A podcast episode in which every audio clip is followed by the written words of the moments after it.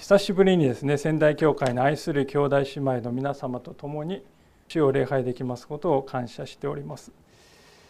どの箇所からだとですねいろいろこう思い巡らした時に副牧師であった時代にですね取り組んでいた創世記が未完であるということに思い出しそのことを思い出しましてで今日はですね続きであるこの40章をご一緒に見ていきたいと思っているわけでありますが、まあ、そうは言っても当然39章はもう忘れましたという方が99%だと思いますけれども、ま、しかし新しい思いで見ていきたいと思います。さて私たちにとってですね物事が自分の願っているのとは違う方向に進んでいる進んでいくというそういう経験は非常に苦しいものがあると思います。こうなったら良いのにとかこうなってくれたらどんなに良いことだろうかと、まあ、特に先行きが見えない状況に置かれている時は多くの人がそのように思うことと思いますね。今日の箇所のヨセフはまさにそういう状況に置かれているわけであります。濡れ衣を着せられている。監獄の中にもう何年も入れられている。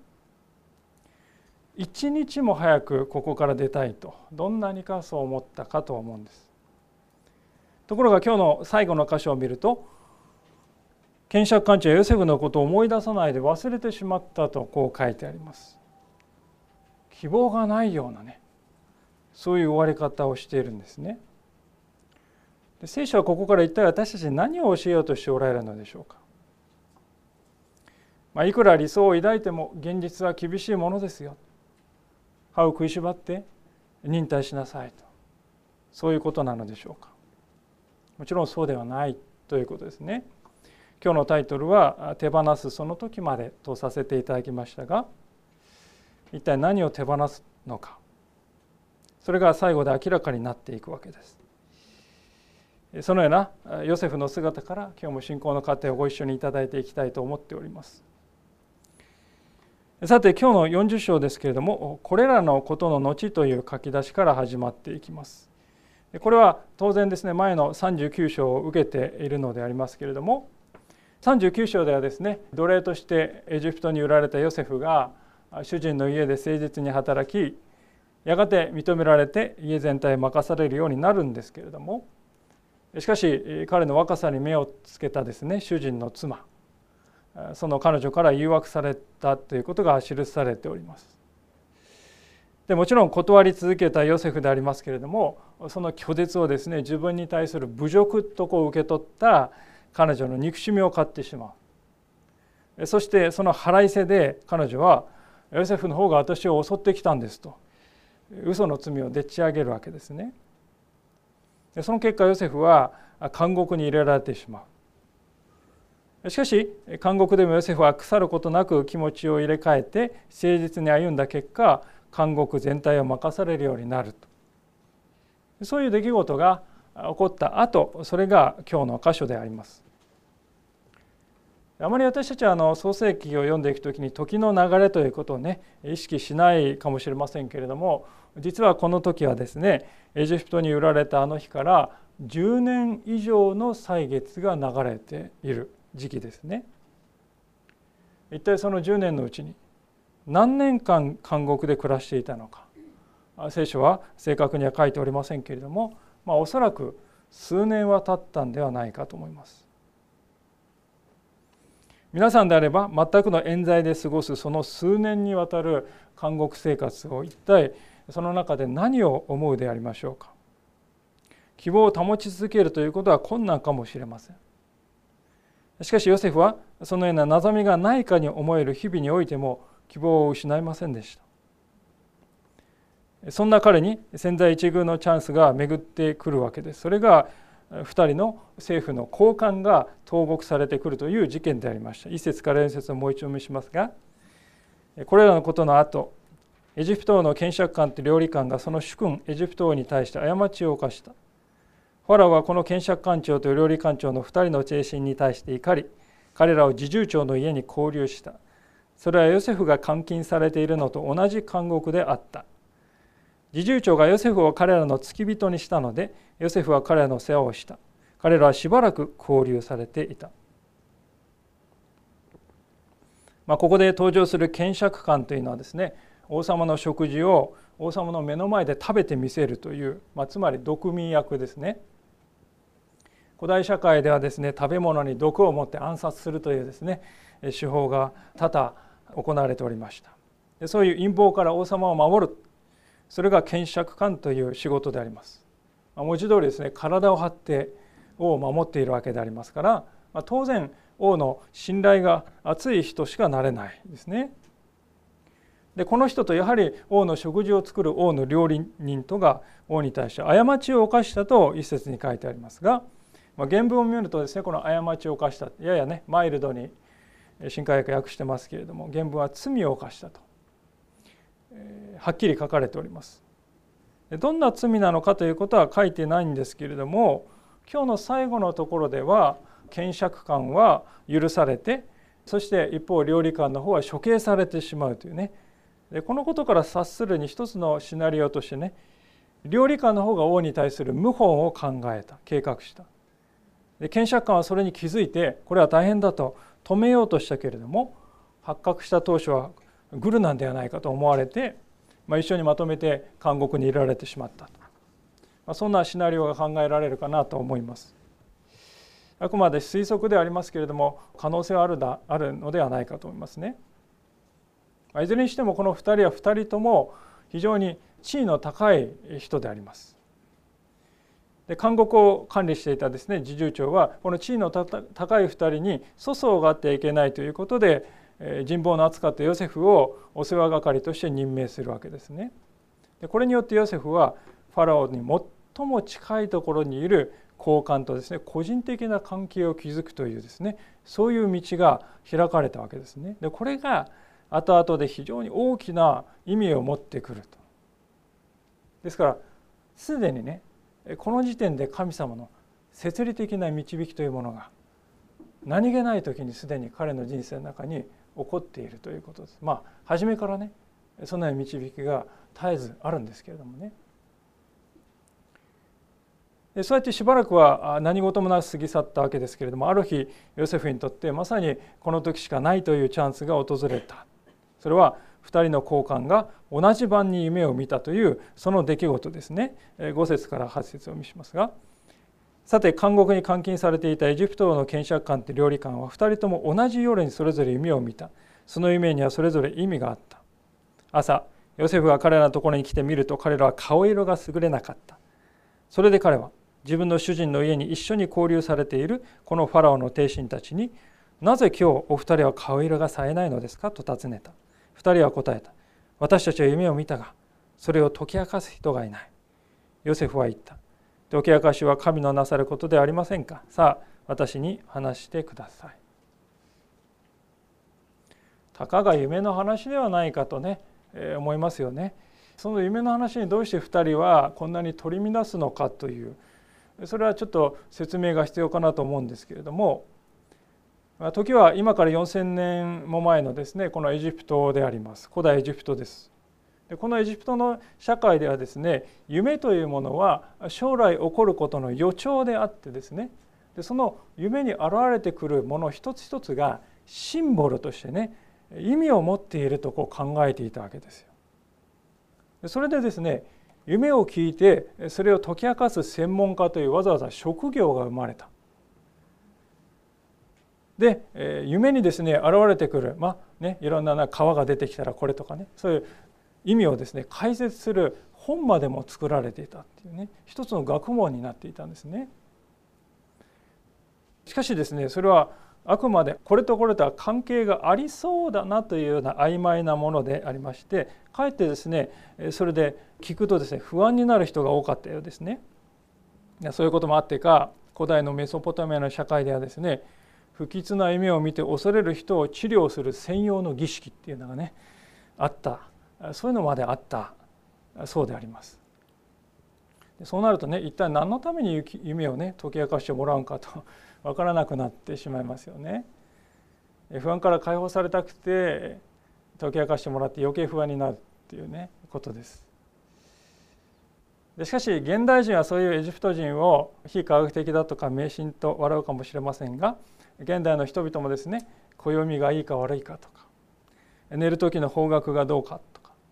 名前の画数がどうかとか厄年であるか否かといった事柄を気にする人は非常に多いですよね。ですから決してエジプト人は笑えないんではないかと思いますね。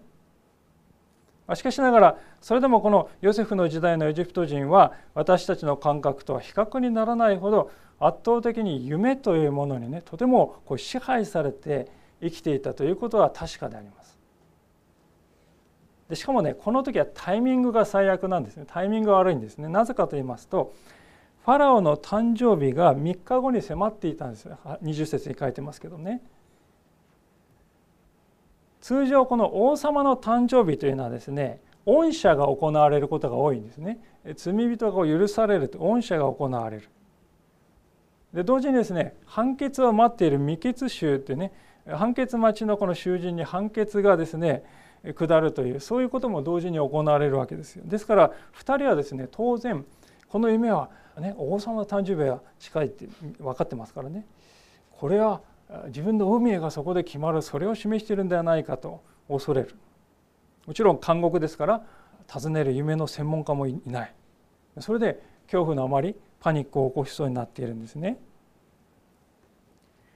ここで興味深いのは2人がよりにもよって同じ夜に意味深なそれぞれ意味深な夢を見たということです。この聖書の中で本当にねタイミングが重要ですよね。これは偶然ではなくて神様の設立的な導きによって起こったものであると聖書は言いたいわけです。でそのこともですねヨセフは感じ取っているんですね。これは神様が何かことを起こしておられるんではないか。でそれがそのヨセフが2人に思い切って話を持ちかけるんですがそれは8節の後半でありまして印象的な言葉です。解き明かしは神のなさることではありませんか？さあ私に話してください神様は全てを知っておられるお方だからもちろん夢の意味も知っておられる。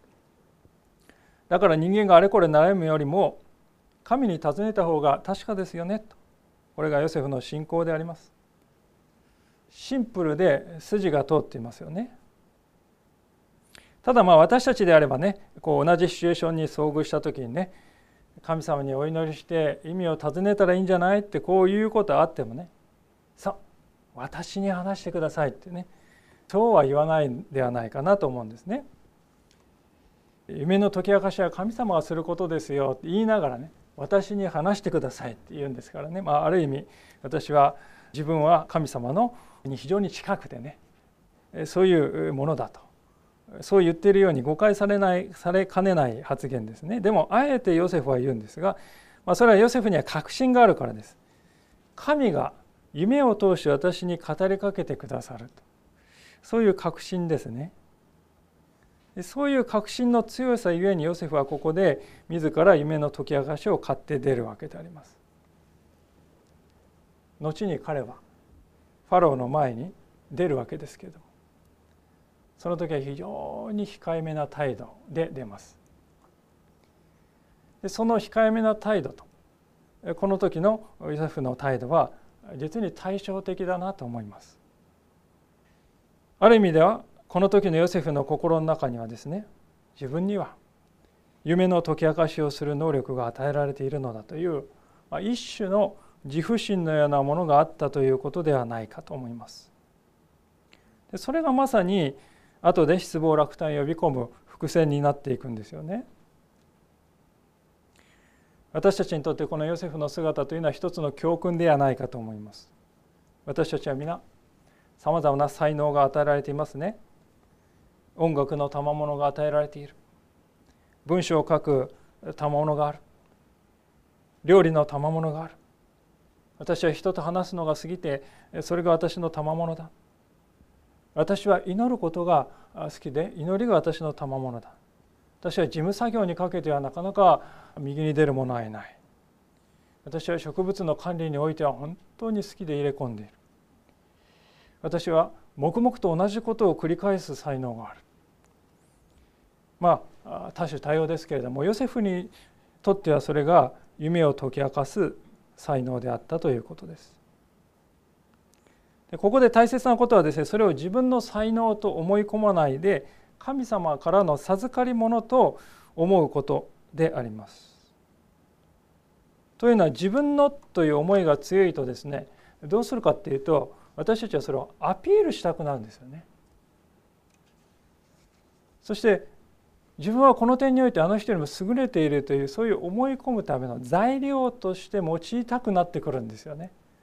多くの人はそのようにして自尊心を保っております。でそれが自分のアイデンティティなんだとそう考えている現状がありますね。しかしもし私たちがそうやってですねこれこれができるということをアイデンティティの中核に据えるともし何らかの理由ね健康の理由とか何らかの理由でそれができなくなった時にはアイデンティティそのものが危機に陥ることになってしまいます私のアイデンティティはどこにあるのかわからないじゃあ私は一体何のために生きているのかと自分を見失ってしまうんですね。ある意味ではヨセフも気づいてはいないけれどもここで同じ過ちに陥りかけている。夢を解き明かせるという能力が彼のアイデンティティになりよりどころとなり希望の光がそこに見え始めている。これは皆さん危険な状況と言えますね。なぜならヨセフは神様が解き明かしてくださると言いながらもある意味自分に与えられているこの能力があればここで未来は切り開けるのではないかとそう感じつつある実際ヨセフは最初に訪ねてきた検釈官の夢を完璧にですね解き明かしてますよね。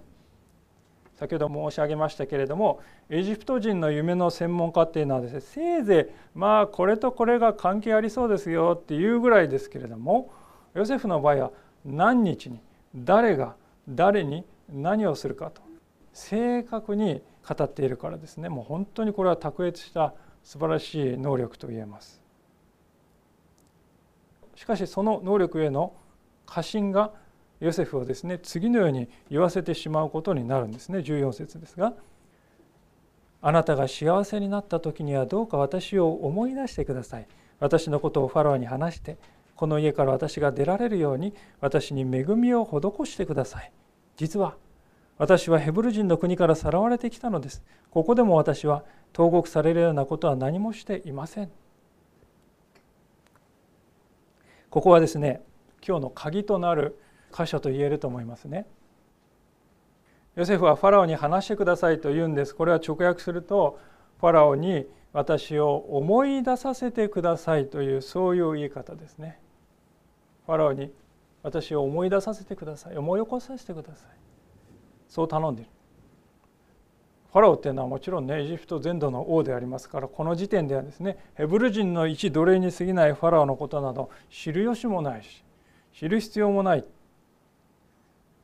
わけですからこれはある意味で口口を聞いてほしい口聞きしてほしいとね頼んでいるわけであります。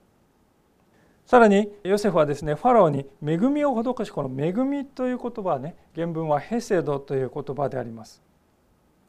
ヘセドというのは旧約聖書の中でとても特徴的な言葉でありましてそれは神様の慈しみ深いですね慈愛というかねその愛を表現する時に使う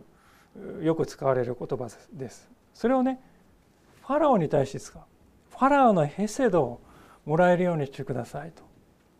ある意味ではこれはヨセフの心の中にファラオにこびるような思いが少し生じつつあるということではないだろうかと思うんですね。もちろんそんなこと言ってもヨセフの立場からすればね藁であろうが何であろうがすがれるものには何でもすがる。それは仕方ないじゃありませんか。そう同情したくなるかもしれません。それでもこれはヨセフにある重大な問いを突きつけているとも言えますねなぜならヨセフはここで神が夢を解き明かしてくださいますと言っているんですけれどもその下の根も乾かないうちにファローの恵みがこの監獄から私を救い出してくださるそうも言うんですよね。これはある意味では矛盾ではないかと思います夢を解き明かすことのできるお方がヨセフを監獄から出すことはできない。そういうことがあり得るでしょうか。そんなはずはないですよね。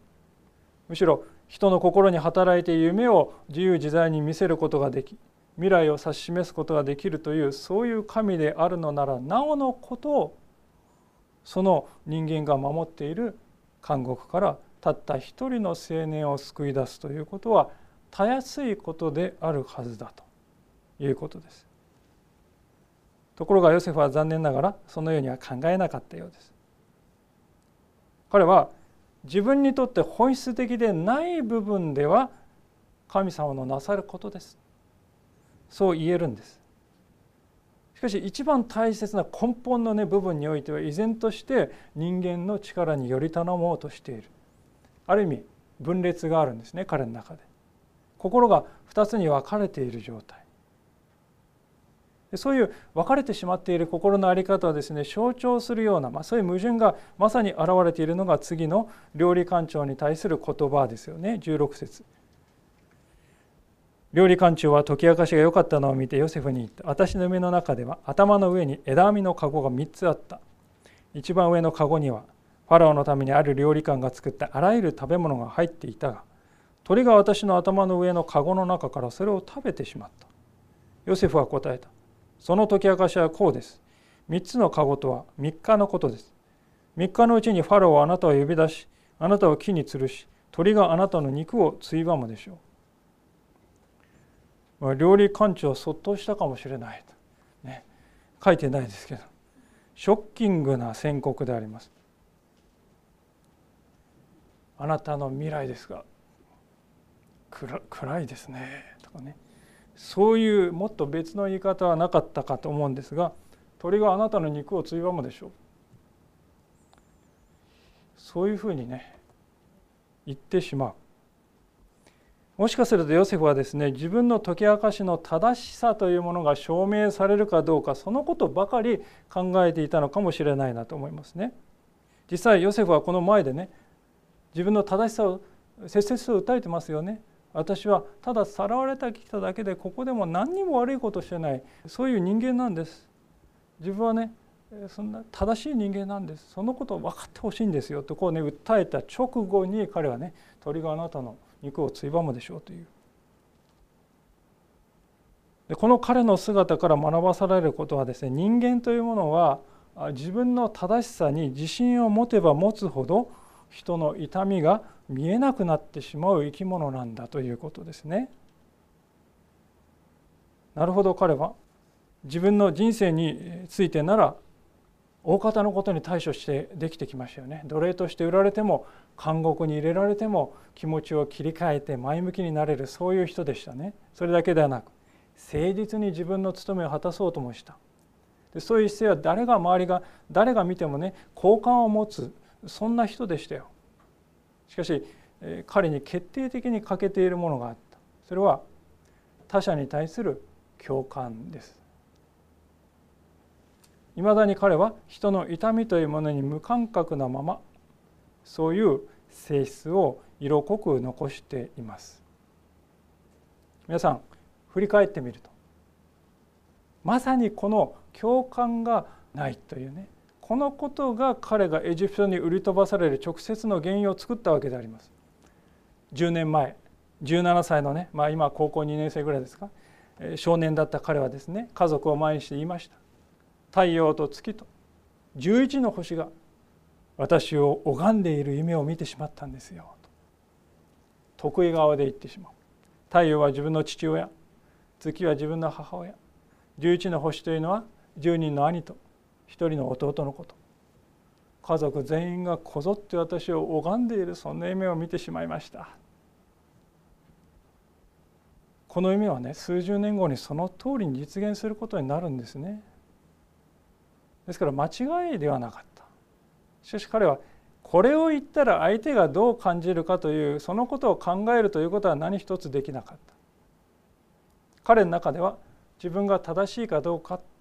それが第一であって人がどう感じるかその気持ちは眼中になかったのであります。あれから10年の歳月が流れましたがいまだにヨセフの中にはそのような性質が残っているようにも思います。彼が料理館長に伝えた内容それ自体は極めて正確でありました。しかし果たしてそこに愛があったか共感があったかまさにそのことが問われるような展開がこの後彼を待ち構えているのでありました。20節。3日目はファラオの誕生日であった。それで彼は全ての家臣たちのために祝宴を催し検釈官長と料理官長を家臣たちの中に呼び戻した。そうして検釈官長をその検釈の役に戻したので彼はその杯をファラオの手に捧げた。しかし料理官長の方は木に吊るした。ヨセフが彼らに解き明かした通りであった。ところが検釈官長ヨセフのことを思い出さないで忘れてしまった。3日目に起こったことは全てヨセフの解き明かしの通り完璧にでありました。ですからヨセフは思ったと思うんですよ。よしってね。完璧じゃないか。ここまで完璧に言い当てた私はねこれで助かるに違いないと。その背後で一人の人が命を失ったという事実を厳粛に思うというそのことのよりも前にヨセフの心を捉えたのはおそらくそういう歓喜の思いではなかったかと思う。ところが待てど暮らせど検釈官庁からの使いが来るはずの使いが来ない。期待がだんだん焦りに変わり焦りが落胆に変わるまでそう長い時間はかからなかったことと思うんです。ああ彼は忘れてしまったのだ。なんと恩知らずな人だろうかと。唇を噛んだヨセフでありました。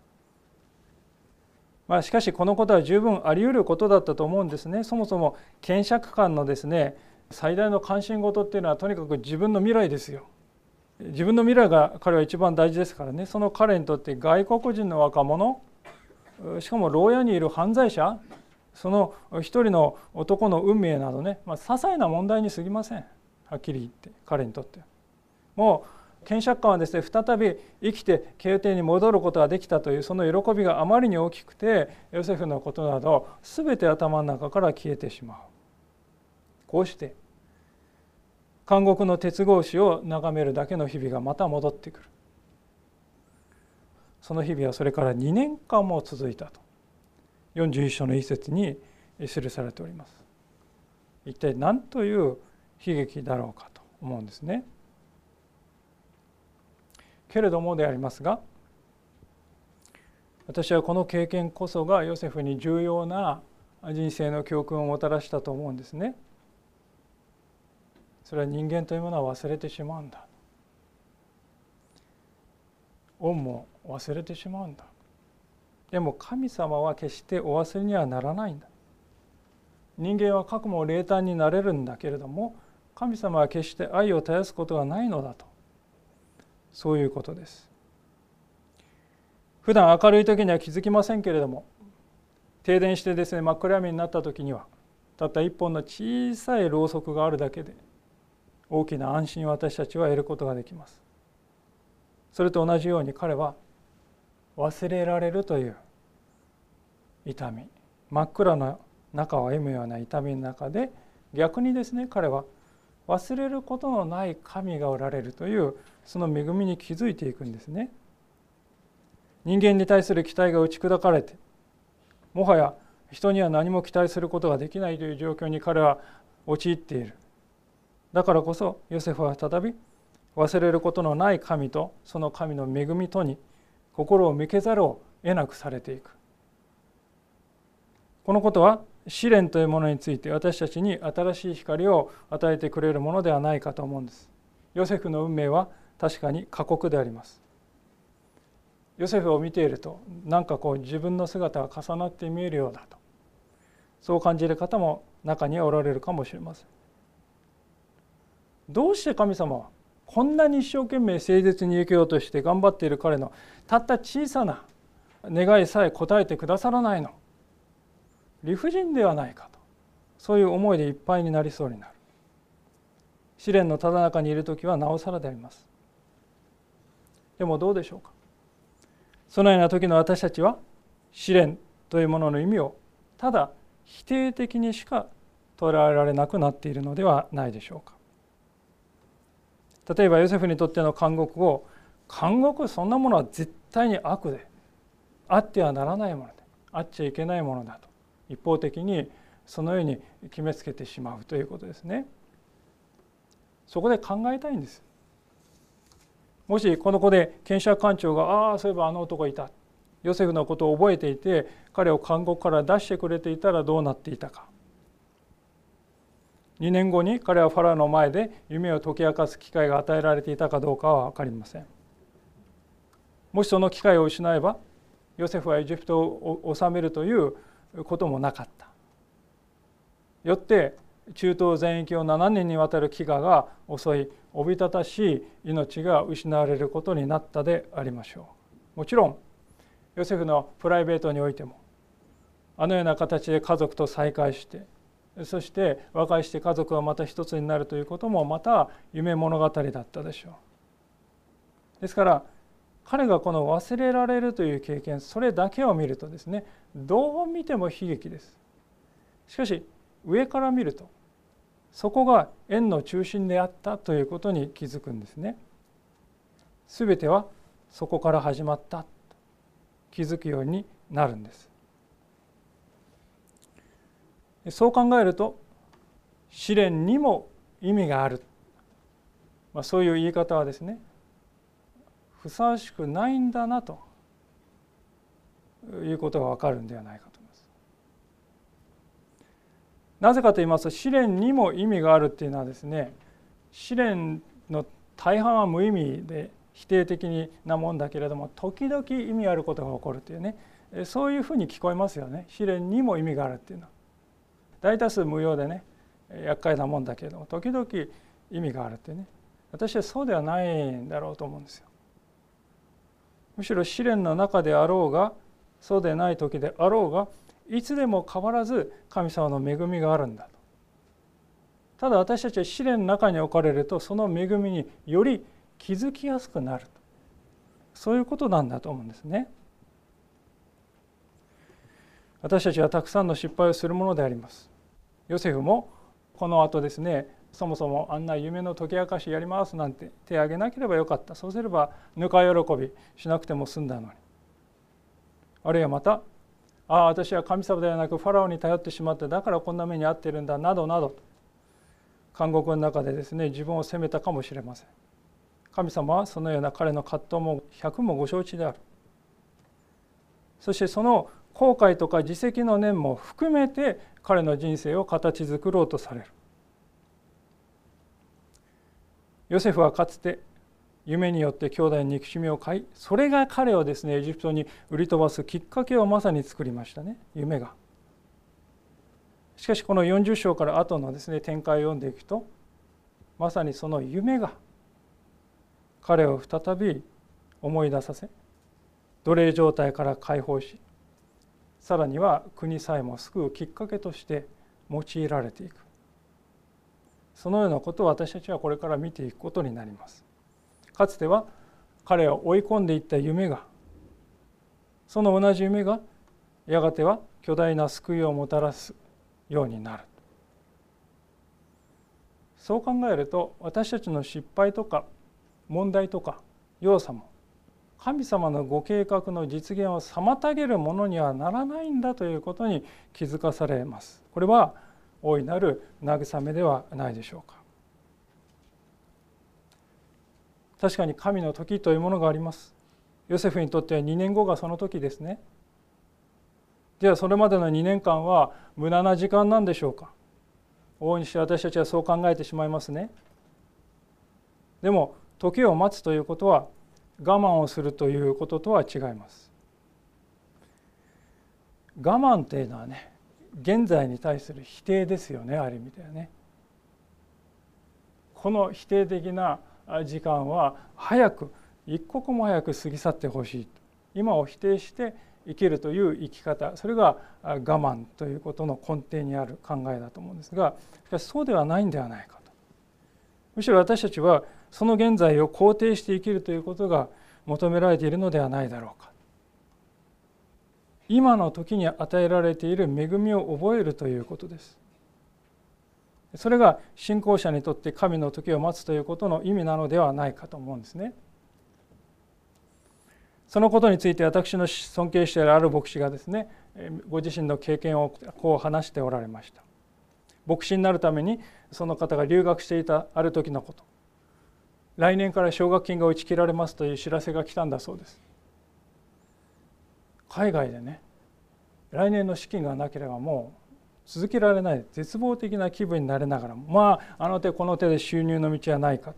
やっと探した大学の補助教員の募集が見つかって苦労して試験を受けた。ところがその後試験そのものがなかったことにされたんだそうです。どうも初めから候補者はもう決まっていた試験は名目だけの形だけやったねひどい裏切りですよねで見事に期待が裏切られて落胆するのですけれどもなんとそれからほどなくしてね知らない人からちょうど必要な額の奨学金の献金が届いたっていうんですよ。なんと素晴らしいこれにて神様素晴らしい一見落着っていうねそうなりそうな話であります。でも彼はその後で次のように考えたんだそうですよね。そうやって後から考えると説明がついてそしてある程度納得するものです。でももっと考えました後から考えないでもその時その時を感謝できるものになれないものかと神は私たちの最善をいつも示していてくださるのですそしてある時御心を求める私たちの自由をお許しになることがあります。でもそれでも確かに恵みはその時その時に十分にあるのです。それに気づかない愚かさの中で自分で勝手に惨めな思いでいたということです。私たちは神様の恵みを試そうとしてしまう。神を試すということをやってしまうんですよ。そういう自由を神様は私たちに与えてくださっております。でそういう私たちの愚かすゆえに勝手に思い込んで神様から離れて行動したということ私たち多々ありますよね。でもそれすらも神の最善の表れなんだと。その時すらも神様の恵みは私たちの人生に変わることなく注がれていたんだということ。それを受け入れていく時に私たちの人生は変えられていくということです。今日のメッセージのタイトルは「手放すその時まで」とさせていただきましたでは何を手放すのでしょうか？それは自分の考えた計画が最善であると思うことそのことを手放すということではないかと思うんですね。私たちには常に主の最善があるのです。すでにそれはある。時に私たちはそれを読み違えてしまいます。そして勇み足をする。道をそれたりする。それもいいんだと。主はそのことも教えてくださり連れ戻してくださるからです。神様は私たちが神様の願いを完璧にねなぞっている時は共にいてくださるけれどもそうでない時は知らん顔しているそういう神様ではない神様は片時も離れず共にいてくださるお方であります新明記31章の8節にはあの有名な言葉がありますけれども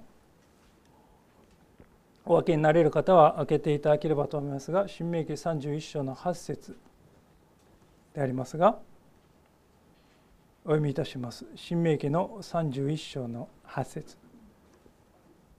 主ご自身があなたに先立って進まれる。主があなたと共におられる。主はあなたを見放さずあなたを見捨てない。恐れてはならない。おののいてはならない。私たちは今起こっていることはこれは神様のご支配の外にあることなんだというふうには考えないようにしたいと思います。皆さんの人生に無駄なことは一つたりともない今悪い時だけれども時が来れば良くなるからと。そういうわけでもない。今の忍耐の時の中にすでに恵みが注がれている。主の最善は行われているんだということ。あなたは今ヨセフのように私も忍耐を強いられていますとそう感じているかもしれません。けれども実はそうではないのかもしれない。私たちが自分の願いこそが最善であるという考えを手放すその時まで神様の方が忍耐してくださっているのではないか。この方のなさることこそが最善であるのに私たちはそれを受け止められない。私のこの考えは最善であると握り離せない。しかしそれを手放せるその時まで神様は忍耐して私たちを待っていてくださる。ですから私たちは主がなされることこそ最善であるということを改めて受け止めて失敗も弱さも愚かさもそのまま背負いながら恐れずに主に従っていきたいと思います。お祈りをしたいと思います。